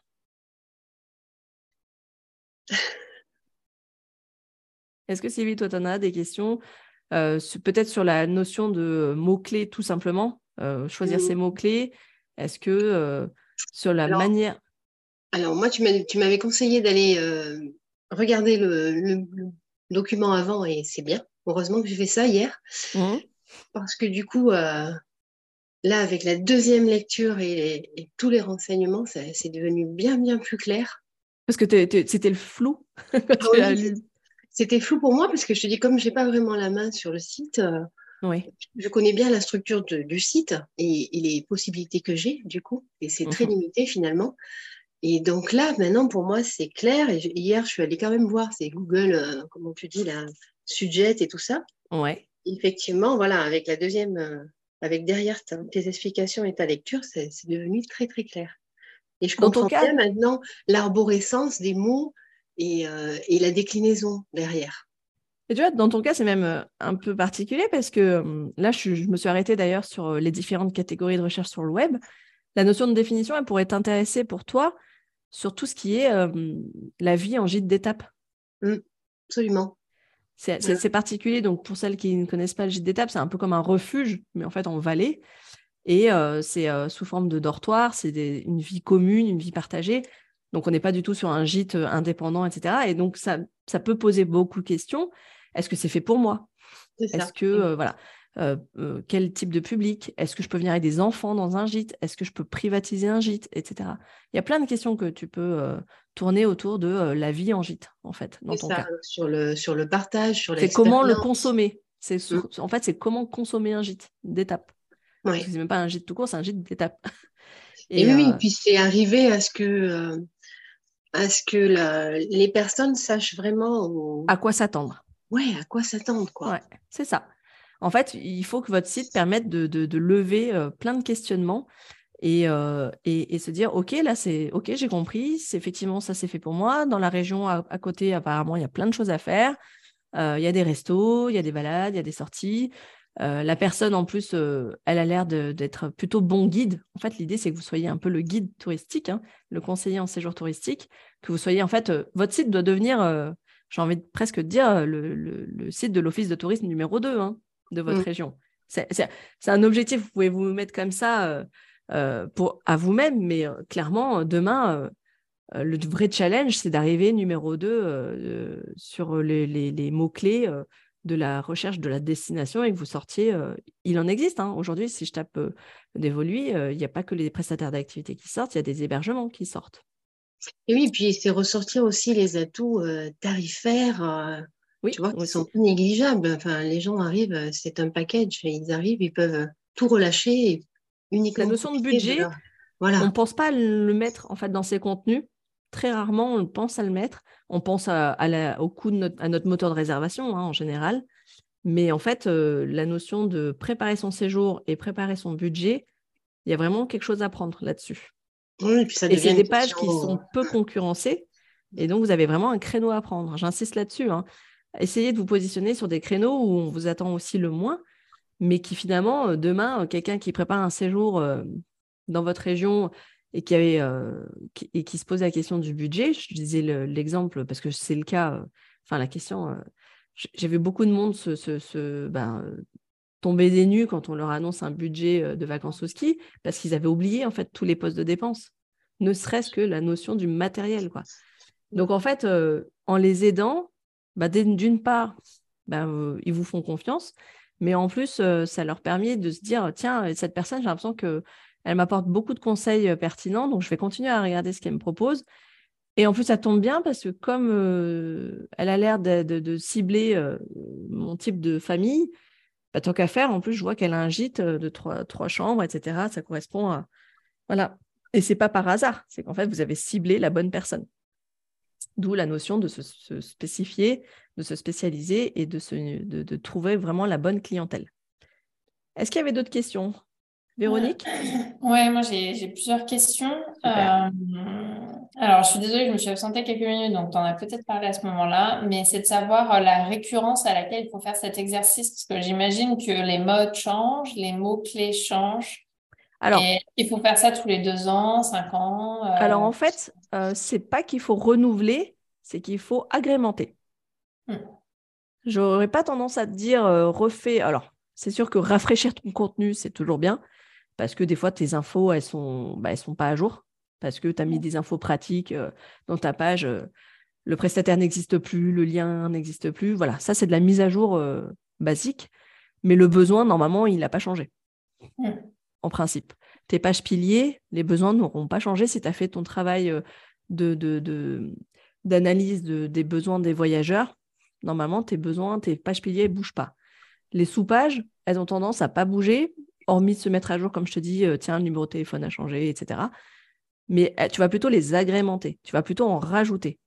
Moi, je vois plutôt que le travail que vous deviez faire, c'est de démarrer, entre guillemets, petit, c'est-à-dire, tu as quatre pages piliers et puis tu mets quatre pages, quatre sous-pages, par exemple. Ça, c'est ton démarrage, donc ça t'en fait 16, ce qui est déjà pas mal. Et puis, tu vas te dire, tiens, bah, je rajoute je, tiens, j'ai fait, mon, fait mon travail une fois par mois. Tu pourrais très bien dire, ce travail de mots-clés, ce fameux de, travail de requête, je me rends compte que, euh, tiens, en ce moment, tout à l'heure, on a vu qu'il y avait des périodes de recherche par mots-clés. Peut-être que, tiens, au printemps, il y a des questions qui reviennent plus que d'autres à ce moment-là. Euh, tiens, j'ai envie de venir voir la floraison. N'importe quoi. Hein. Une expérience à vivre, j'ai envie de venir voir la floraison. Euh, en montagne, j'ai envie de venir découvrir le brame du cerf. C'est le truc de l'automne, ça. Euh, où j'ai, envie de venir euh, ramasser des champignons. Tu vois, des choses comme ça. Tu vas te les rajouter. C'est des petites pages de contenu qui parfois te demandent pas grand-chose. Attention, hein, je ne suis pas en train de vous dire de faire des pages à 5000 mots. Hein. Ça peut être des petites pages visuellement agréables, un peu de texte qui permettent de finalement montrer à Google que tu as répondu à cueillette de champignons dans, à l'automne dans ta région. Voilà, c'était ça le mot-clé. Et, euh, du coup, tu te les rajoutes? Ouais, comme on en parlait euh, suite à la question de, je crois que c'était Christine ou Patricia, c'est euh, sur les blogs. Parce que j'imagine de faire un blog, ça permet de mettre à jour justement toutes ces choses assez facilement. Je sais que quand je vais sur un site et que je vois que le dernier article de blog, il a 4 ans, je me dis, hmm, c'est un impact négatif. Donc la question, c'est si on fait ça à travers un blog, quelle est la, la récurrence pour que, un, ça a un impact positif sur notre référencement, parce que tu disais tout à l'heure que ça, ça permet, Google aimait bien la dynamique, mais en plus, ça, c'est pas un effet pervers sur le client qui se dit, bah, c'est pas mis à jour, c'est que c'est en... En, ouais, ouais, que c'était laissé en friche, quoi. Alors, en fait, tu peux démarrer par faire tout ton travail avant le blog de pages statiques. Donc, ces mm. fameuses pages piliers pages et sous-pages. Ça te fait déjà beaucoup de contenu mm. et, euh, et que tu n'as pas à dater. Au moins, tu vois, tu, tu, fais au fil de l'eau.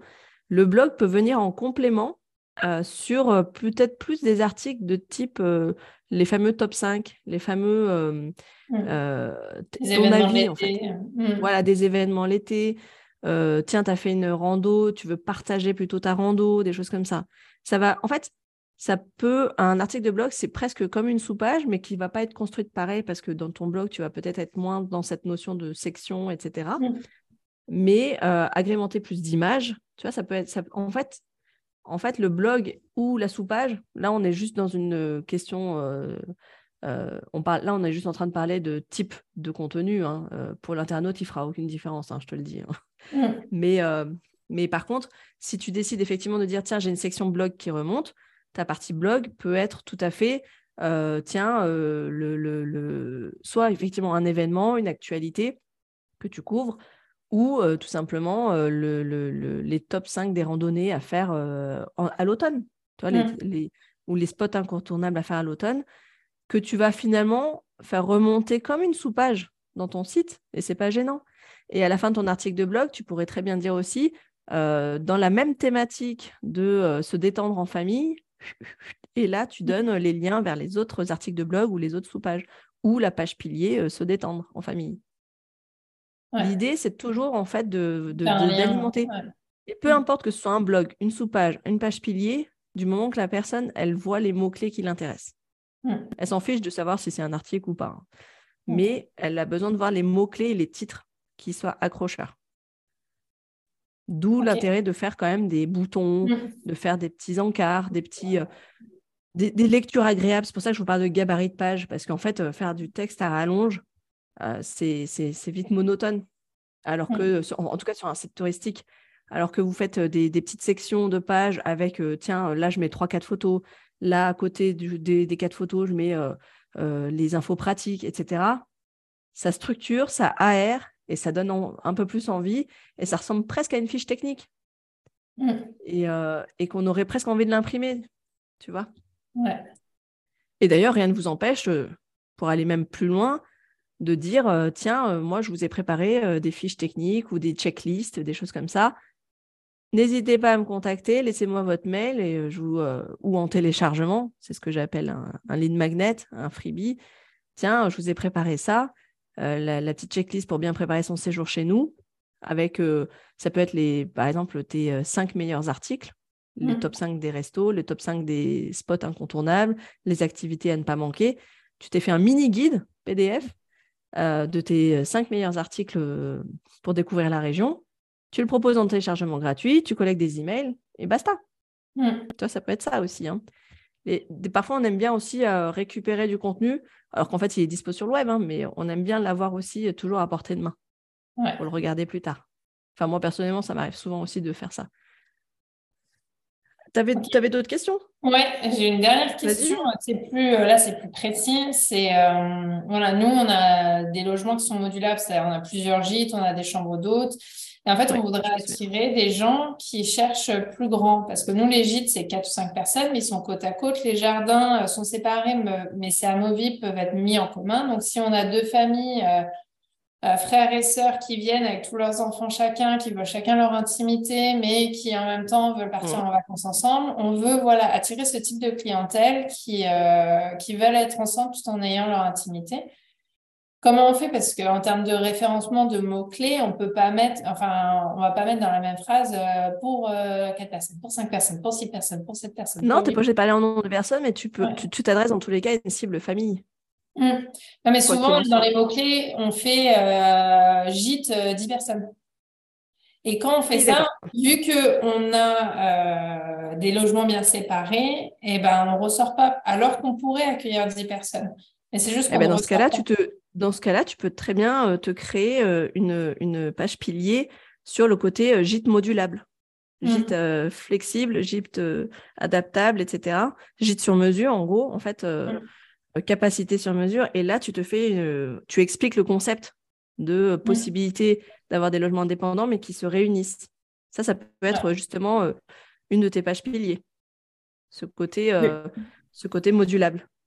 Et ça t'empêche pas à côté d'avoir ce côté gîte 4-5 personnes pour rester dans la thématique du gîte 4-5 personnes. C'est un peu, Véronique, si je prends moi mon exemple, en fait, le, donc c'est un, manoir avec des chambres d'hôtes Mm. On peut euh, privatiser l'ensemble du manoir. Mm. C'est un peu la même chose, c'est-à-dire que nous, on met en avant les chambres d'hôtes, mais j'ai fait une sous, enfin, du coup, c'est une sous-page euh, qui décrit chaque chambre, mais j'ai aussi fait une sous-page manoir qui reprend l'ensemble des logements. Tu vois. Et ça, c'est aussi de qu'on fasse parce qu'on a la possibilité de privatiser qu'une seule partie de la maison et que le reste passe en individuel. Enfin, on a vraiment, de par la découpe du bâtiment, on mm. peut, euh, et on l'a eu, mais là, c'était via des amis, donc ils connaissaient la maison, ils ont décidé de louer, mais en fait, les chambres étaient louées individuellement. Un gîte était loué tout seul, et il y avait les deux gîtes qui étaient côte à côte qui étaient loués ensemble. Mm, mm. Donc, en fait, et il y a tellement de possibilités euh, différentes euh, que, voilà, c'est comment ressortir, parce qu'on a fait des tests, en fait, et on voit qu'on ne ressort pas du tout dès qu'on a cette cette question de modularité qui n'est pas euh, tout ou rien en fait. C'est pas soit je prends. Pas l'impression que ce soit. J'avais pas l'impression que ce soit tant un, souci parce que euh, quand j'ai interviewé justement euh, Clémence de la Roucoulade, elle a cette chose-là aussi, c'est-à-dire qu'elle a son gîte de 4-5 personnes et en fait elle met à disposition sa maison et d'un coup ça devient un gîte de 15 personnes. Ah mais c'est du tout ou rien. C'est ça la différence. C'est-à-dire que c'est un gîte 4, 5, et des chambres séparément, ou tout le logement entier, comme pour toi, euh, Christine, je pense, c'est euh, les chambres individuelles ou euh, la maison en entier. Après, ça peut être vraiment dans peut ta... avoir de la composition à l'intérieur. Dans ce cas-là, à ce moment-là, c'est des pages où tu présentes clairement ton concept. Mm. En fait, c'est dans la notion de concept même de, de finalement de 1 à tant de convives. Quoi. Ouais. Finalement. Tu vois, et, mmh. un peu comme une salle, tu sais, comme les lieux de réception. Hein. Quand ils mmh. font les lieux de réception pour les mariages ou les séminaires, c'est ce qu'ils font. Euh, il y a plein de possibilités dans les aménagements de leur salle, il y a plein de possibilités de nombre de participants, debout, assis, etc.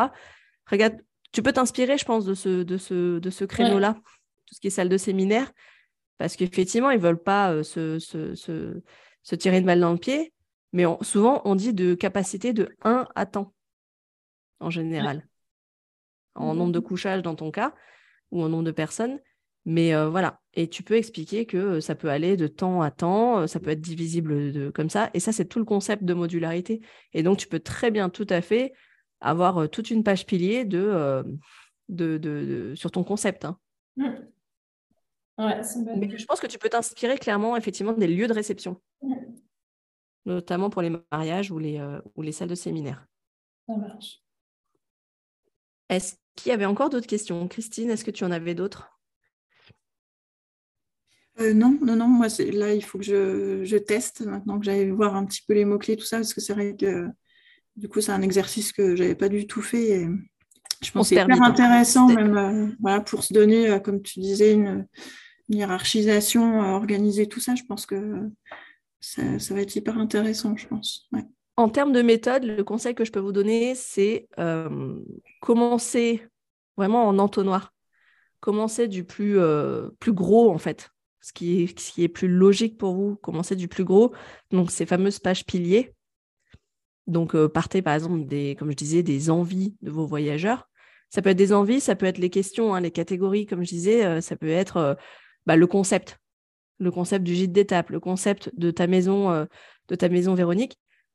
Clairement, ça peut être une de vos pages piliers. Partez de ces plus grosses choses et ensuite créez vos petites sous-pages mais partez pas sur vos 150 pages, mais par contre, gardez en tête que à un moment donné, vous allez peut-être partir sur des euh, pages budget, vous allez peut-être partir sur des pages transport, des pages activités, etc. Mais gardez-le vous en tête. Et euh, en fait, au fur et à mesure, tu me demandais, Véronique, combien de fois faut y aller. Eh bien, en fait, fais-toi un, un, cahier ou un agenda. Dans ton agenda, tu dis, ce mois-ci, je rajoute cinq pages. Le plus simple, c'est de faire ça, en fait. C'est de se dire, chaque mois, je me rajoute cinq pages soit une par catégorie, ou soit je l'ouvre une nouvelle catégorie, ou soit, euh, voilà. Tu peux dire, allez, une, euh, une sous-page, une sous-page. Aujourd'hui, je fais euh, une page activité, une page prestataire, une page expérience, une page blog. Tu vois, tu peux te faire par, voilà, comme ça. Et tous les mois, c'est ton objectif, tu t'en rajoutes, tu t'en rajoutes, et ton site, il va ressembler vraiment à quelque chose de très, très étoffé, un vrai portail d'information, et il va gagner en référencement naturel. Parce que, effectivement, chaque contenu, qui est créé est indexé auprès de Google et euh, au bout d'un moment, il commence à voir qu'il y a 100 et quelques pages. Quoi. Mm.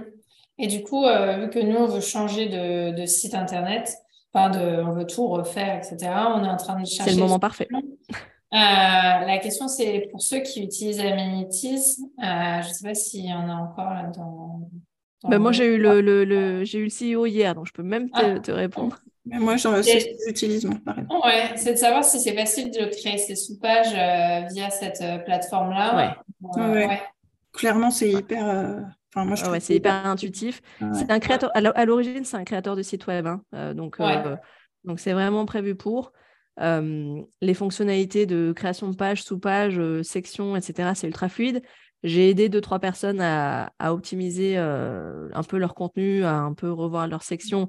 C'est facile. Euh, il y a une section foire aux questions. Bon, peut-être que j'aurais tendance à dire qu'elle mériterait d'être améliorée, la partie foire aux questions. Mais bon, euh, c'est pas ce qui est le plus euh, gravissime. La partie blog fonctionne bien, mais c'est malheureusement pas une des plus utilisées par les utilisateurs apparemment. Mais, mais elle fonctionne bien. Et tous les retours que, de personnes qui, qui ont Amenities pour le site web, plutôt ravis. Vraiment ravis, tu vois. Donc là-dessus, je pense que tu peux y aller facilement. En tout cas, pour, pour ce type de site, comme on est en train de discuter, tu peux clairement. Ça, c'est d'avoir la main dessus, de, si on a des idées, si on veut faire des choses. Parce que moi, c'est ma frustration aujourd'hui. Je pense qu'on est plusieurs à avoir ça quand on n'a pas la main. En fait, des fois, on voit des opportunités ou. Ouais.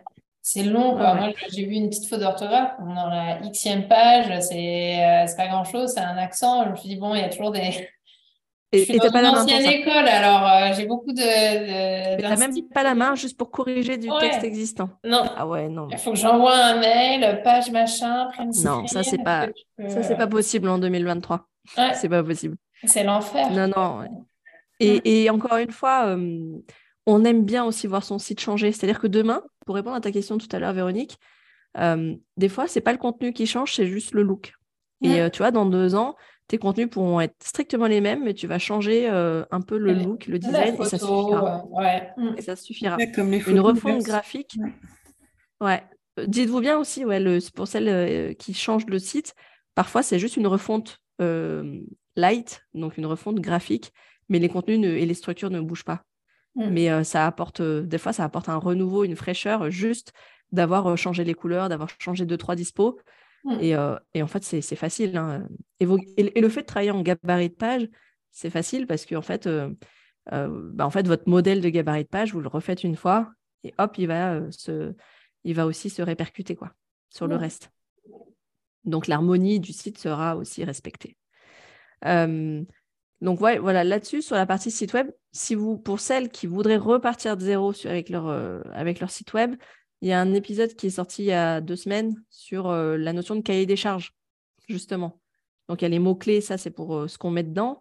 Mais si vous voulez reprendre le projet depuis le début sur la conception du site, j'ai fait un article sur une partie qui est un peu plus orientée cahier des charges, quand on veut le faire tout seul ou quand on veut le confier à quelqu'un avec notamment cette notion de menu, de navigation, etc. Et vous allez voir, ça se regroupe avec la notion de thématique. Hein. Donc, euh, normalement, je ne dis pas euh, cinq choses différentes. En général, il y, a une logique. Donc, euh, si, si, voilà, si vous avez un projet de refaire votre site web, de poser vos idées à plat, partez d'un cahier des charges que vous allez faire vous-même. Ce que vous voulez mettre dedans, comment vous voulez faciliter la navigation, etc. Donc voilà, je, Véronique, pour la question, oui, il faut, euh, il faut revenir sur ce travail-là euh, régulièrement, mm. mais euh, régulièrement pour ajouter du contenu et régulièrement pour mettre à jour le contenu quand il est obsolète et aussi pour, pour l'alimenter. Et, comme tu dis, pourquoi pas tous les deux ans de se dire, tu refais, ou, même plus régulièrement, hein, tu repasses sur Google Ads, mm. est-ce que les requêtes sont encore les bonnes quoi? Effectivement. Mais ton contenu que tu auras créé, il sera jamais inutile parce que euh, le référencement, c'est sur du long terme, de toute façon. Et euh, il y a des pages. Euh, il y a des pages web qui sortent trois ans après et qui sont encore dans le top 1 de ton trafic de site web, tu verras.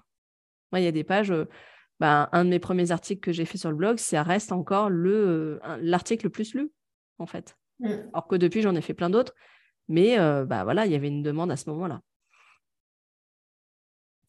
Est-ce qu'il y a d'autres questions? N'hésitez pas, parce que quand vous allez passer à l'action, c'est là qu'il y en aura. Honnêtement, je le sais. Donc, euh, quand, vous passerez à l'action, euh, faites-moi signe par mail ou sur les réseaux. Posez-moi vos questions.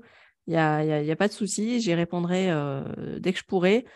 Et, et, j'espère. Ce support de présentation, bon, il reprend le, c'est du copier-coller hein, du guide, mais si vous, enfin, il sera aussi mis à votre disposition si vous préférez le balayer de manière plus rapide que le PDF. Mais votre vrai outil de travail, c'est le PDF. Voilà. J'espère que ça a un peu débroussaillé les questions. Le plus long et fastidieux, en fait, c'est cette fameuse liste de mots-clés à faire. Et ensuite, de les trier et les hiérarchiser. C'est ça. Après, les remplir, du moment qu'on se fait des gabarits de pages, vous verrez, c'est vraiment facile à remplir une page web. Du moment qu'on a des gabarits, qu'on sait qu'on a des titres, des sections, on a juste à rentrer dans des cases, euh, à mon nos textes. C'est beaucoup plus simple de se dire, tiens, en fait, là, il faut que je mette euh, ce mot-clé dans un titre, dans une description, etc. Ça paraît moins fastidieux de créer la page que euh, le plus dur étant d'avoir trouvé le bon mot-clé. C'est vraiment ça le plus difficile. Et puis, si vous avez 150 pages qui arrivent 150, mots-clés pardon, qui arrivent, qui vont faire 150 euh, pages, tant mieux pour vous, mais voilà, ce sera par ordre de priorité. OK? OK. Super. Merci. Eh ben, merci, merci à toutes et à tous pour de votre participation pour le dernier café live de l'année. Et puis, euh, je vous le dis déjà d'office, si je ne sais plus si je l'ai dit ou pas dit. Normalement, prochain euh, café live, sera le 17 janvier. Et pour ce début d'année, on va se donner des astuces pour trouver 52 idées de contenu. En gros, c'est euh, une publication par semaine. En gros. Donc, euh, pour, la, pour le début d'année, bonne résolution. Quelle une publication par semaine, comment je me fais. Euh, il y a une astuce en fait. C'est une méthode. C'est comment j'arrive à avoir un index de un fichier Excel, un tableau avec 52 idées où chaque semaine, je vais chercher et voilà et ça me fait des publications soit sur mes réseaux sociaux, soit sur mon blog. Et ça, c'est, euh, ce sera l'objet du prochain café live. Donc, euh, quand ce sera ouvert, vous le verrez de toute façon sur les réseaux. Euh, vous le verrez aussi par mail. Voilà. Donc, de, demain ou après-demain ou plus tard, vous aurez le replay, vous aurez le support de présentation si vous en avez besoin. Et puis, comme, comme je vous le disais, par téléphone, enfin pas par téléphone, pardon, par email ou par réseaux sociaux, n'hésitez pas. Vraiment, vous gênez pas, on n'est pas nombreux entre nous. Vous avez suivi le, live, donc je sais ce que vous avez entendu ce que, et quelles sont vos questions. Donc, on peut creuser ensemble avec grand plaisir. Merci beaucoup. Et puis, bon, courage, euh, bon courage pour la suite. Hein. Il y a un autre événement effectivement qui arrive pour la fin d'année. c'est imminent là, c'est imminent. Ah, ouais. Et euh, je me suis même dit avec la neige qui est tombée, c'est pour moi ça. À tous les coups, c'est pour moi. Mais, euh, mais pour l'instant, non. Et je suis vraiment contente d'avoir pu faire le live parce que ça me, ça me tenait à cœur, parce que j'aime bien ces moments-là où on discute, on n'est pas nombreux. C'est vraiment euh, j'ai l'impression de vraiment vous apporter quelque chose. Mm. Et euh, bah, si je peux compter sur vous, comme d'hab, pour ceux qui, qui ont l'habitude, mais c'est le petit, euh, petit questionnaire. Et surtout, en fait, dans le questionnaire, dites-moi les sujets que vous avez envie de traiter. Typiquement, ce sujet-là, Sylvie me l'avait mis en fait dans les premiers questionnaires. Le référencement, c'était un des sujets que tu voulais qu'on traite. Le site mm. web aussi, je crois.